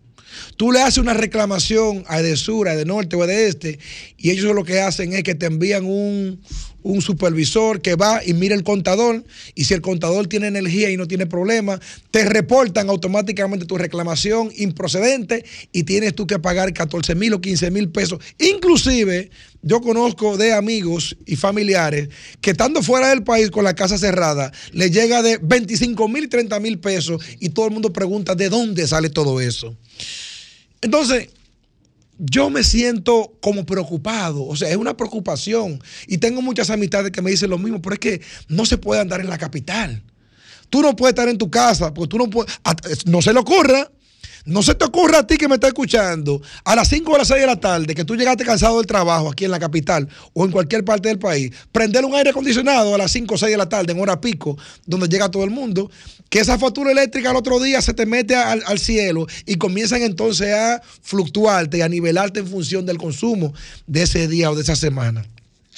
Entonces, yo me pregunto de verdad que no entiendo. Digo, ¿y ¿cómo entonces es que un gobierno entiende que se puede reelegir cuando todos los servicios básicos de los cuales tú disfrutas y disfrutabas, de repente comienzan a tener dificultades? Mira como aquí llamó ahorita un usuario y decía que tuvieron un inconveniente y que llamaron al 911, que nadie le puso la mano a la persona porque el dominicano es servicial.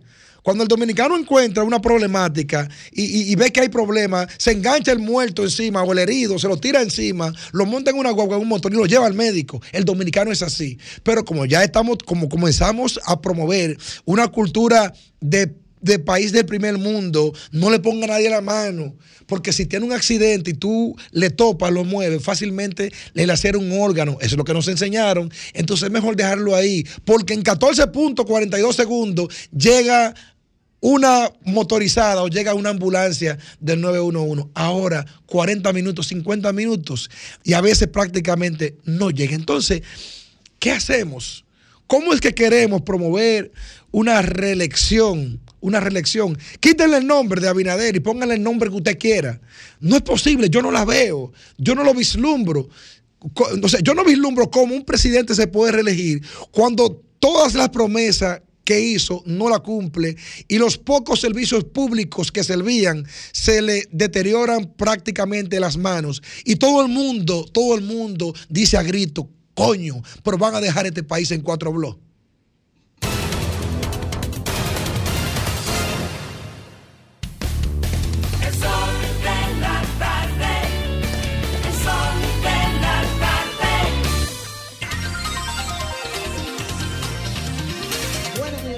Estamos y son las 4 con 41 minutos, 42 minutos en este día primero de diciembre. Primer, eh, último día del mes, ¿cierto? O primer día del mes y último mes del año. Momento del comentario de nuestro querido Domingo Páez. Gracias, Reina. El modelo de comunicación en República Dominicana ha sufrido una mutación que ha tenido un impacto cognitivo en el televidente, en el oyente, que ha sido consecuencia de la modificación del modelo de construcción del poder. De construir lo que acabo de afirmar implicaría eh, usar mucho tiempo y no dispongo de ese tiempo porque estos comentarios están limitados por el tiempo. ¿Cómo se modifica ese modelo de comunicación? Los partidos políticos el Estado ha situado en los medios de comunicación de alto rating gente que sean capaces de promocionar sus ideas, sus ejecutorias o sus intereses. Y eso ha impactado cognitivamente en el radioyente o en el televidente, reforzado incluso por eh, las redes, que deduce inmediatamente que cualquier lectura que haga el comunicador de la realidad o cualquier razonamiento que haga el comunicador sobre la realidad tenga que estar prejuiciado en la idea del oyente por el interés supuesto o real del comunicador. Y hago esta introducción larguísima porque probablemente muchas personas entiendan que las conclusiones o la lectura que yo hago de la realidad en que se encuentra Farideh Raful está asignada o mediada por mi interés. Y se equivocan. Se equivocan. Todas las conclusiones a las que yo he llegado en cualquiera de mis comentarios o en cualquiera de mis reflexiones sobre Farideh Raful están mediadas exclusivamente por lo que me permite la realidad descubrir. Yo soy uno de los dominicanos que no desearía que Farideh Raful esté en la situación que se encuentra en estos momentos. ¿Por qué? Porque es una mujer honesta, porque es una mujer inteligente, porque es una mujer que puede tomarse como ejemplo y referente para la juventud dominicana y porque está preñada de las mejores intenciones para la sociedad dominicana.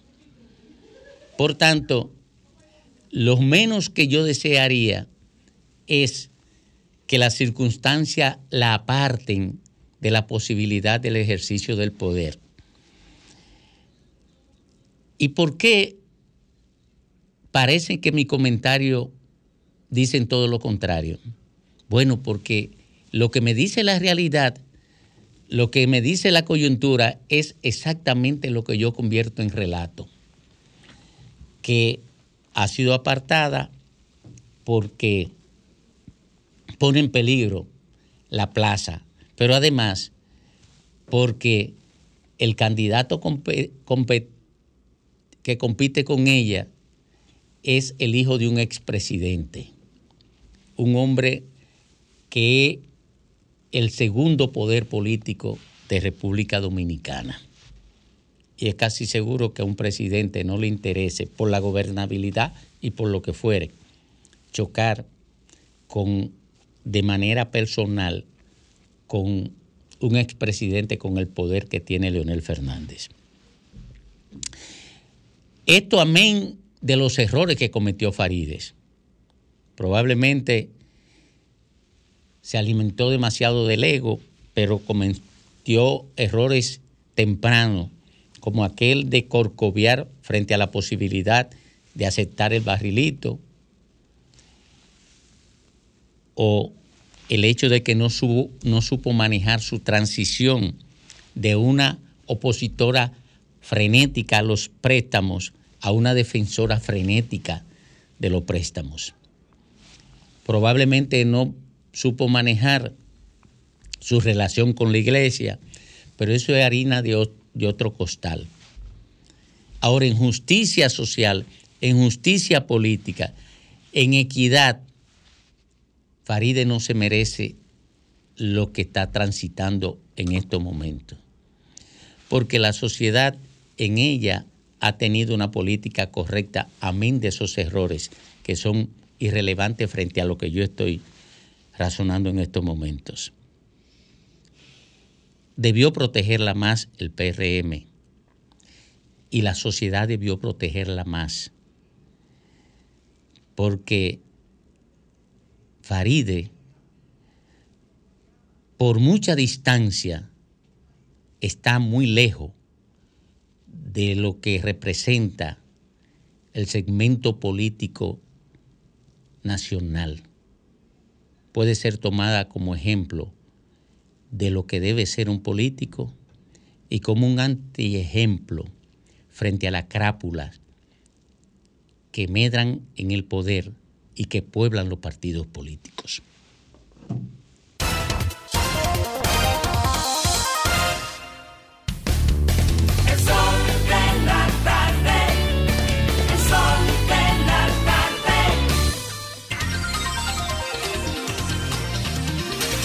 Bueno, a las 4.48 minutos de este viernes, como de costumbre, Rafael Padilla, su relato sobre el arte y el espectáculo. Grimer se fue huyendo para que Rafael no le diera un cantinazo como el otro viernes. Sí, él se mete en los líos y después sale huyendo.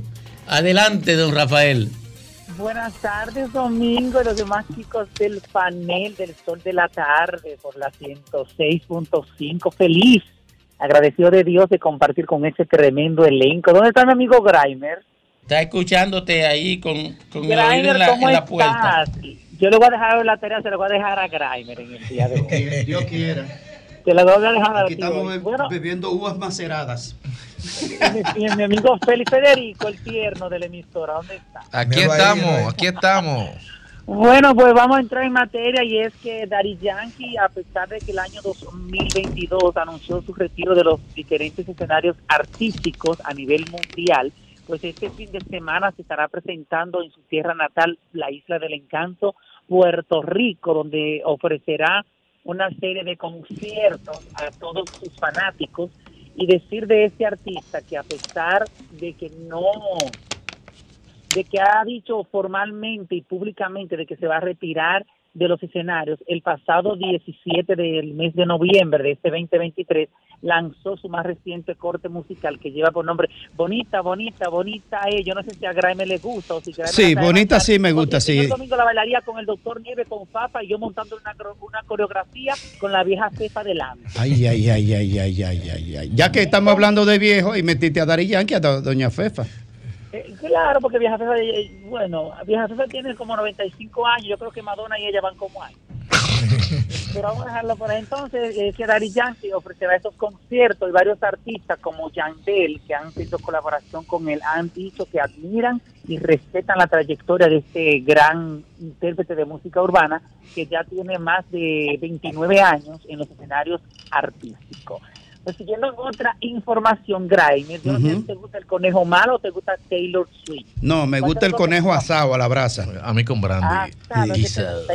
Ya Jara, ¿cuál le gusta más? El conejo malo, el artista. Sí, el, el artista. Y es que Taylor Swift en esta semana superó en, lo, en la lista de Spotify, siendo la artista más escuchada a nivel mundial, superando al cantante puertorriqueño eh, Bad Bunny, ya que este se encontraba durante varios años, desde el 2021, 2022 y a principios y mediados del 2023, ocupando esta posición a nivel showbiz internacional en todo lo concerniente a, a, la- a los artistas más escuchados a nivel del mundo del entretenimiento. Pues en el día de ayer, pues Spotify dio a conocer la noticia de que esta cantante estadounidense pues lo ha superado por todo lo alto, siendo más escuchada en diferentes países, tanto norteamericanos como europeos y también latinoamericanos. En otra información, ya casi para finalizar, la directora del Miss República, Magali Pebble, le respondió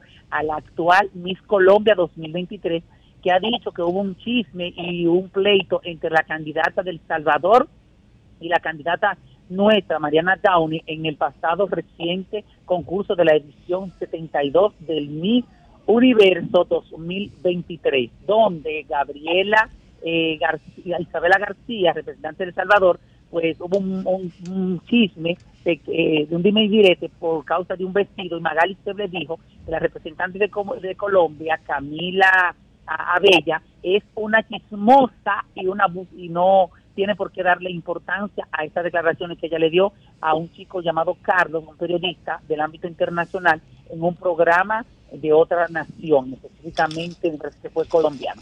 Y ahora sí, Graeme, te voy a dejar la tarea. y Óyeme es bien. No, espérate, espérate, Padilla. Espérate, Padilla, que estamos sensibles en estos días. Está comenzando la Navidad. Si es para buscarme un problema. Se siente yo. No te lo voy a buscar a ti, no te lo voy a buscar a ti. Bueno, Tranquilo. bueno. Dime. Yo no sé si tú estás más feliz que la bichota Carol G, porque Carol G precisamente va a actuar en el, eh, va a actuar en la próxima serie de Netflix que comienza el 25 de enero del año 2024, ¿Cómo? cuya protagonista principal es Sofía Vergara, esta importante actriz a nivel internacional. Una doña, una esto- doña. Bueno, pero se ve muy Mira, bien. mira. La doña tiene Más respeto, ¿eh? Y es que Más respeto. Carol G va a formar a formar parte de esta serie que tiene seis capítulos y ya vuelvo y les reitero Domingo y los demás en el equipo de que la, eh, la serie comienza el 25 de enero del 2024 con seis capítulos los cuales van a durar una hora Ahora bien, gravemente, ujú. la tarea que te voy a dejar. Sí. Como tú te quedaste fuera de la boleta de la fuerza del pueblo. Anda Tú ves, tú ves, tú ves. Oye, yo tengo un sexto sentido, señores. Va a participar, a ser parte de la serie de Netflix. ¿Y cómo se va a llamar la serie? La serie va a llamar Griselda. Así que no sé cuál posición le van a dar a, a alguien de tu partido, de la fuerza del pueblo, en la posición tuya. Ah, o ajá. también, Carol G está más feliz. ¿Cómo que, le, ¿Cómo que le dicen a Carol G su, su, su apodo? La bichota. Ah. La bichota. Entonces, otra cosa, señor Domingo, estaba para usted que sabe mucho de política. Dime. La bichota está tan feliz que va a actuar, va por primera vez a participar en esta serie y por primer y en su carrera artística ya no solamente va, va, va a ser artista, sino también actriz. ¿Cuál será entonces el candidato o la candidata oficial por el Partido Revolucionario Moderno para ocupar la posición de la senaduría, ya que no es Farideh la que va? ¿Es Carolina Mejía o Alfredo Pacheco? Mira, yo no sé en realidad, pero yo he dicho lo que le conviene a cada quien. En el caso particular de Faride, para mí es necesario que ella le diga al PRM, "Ujú". No vamos.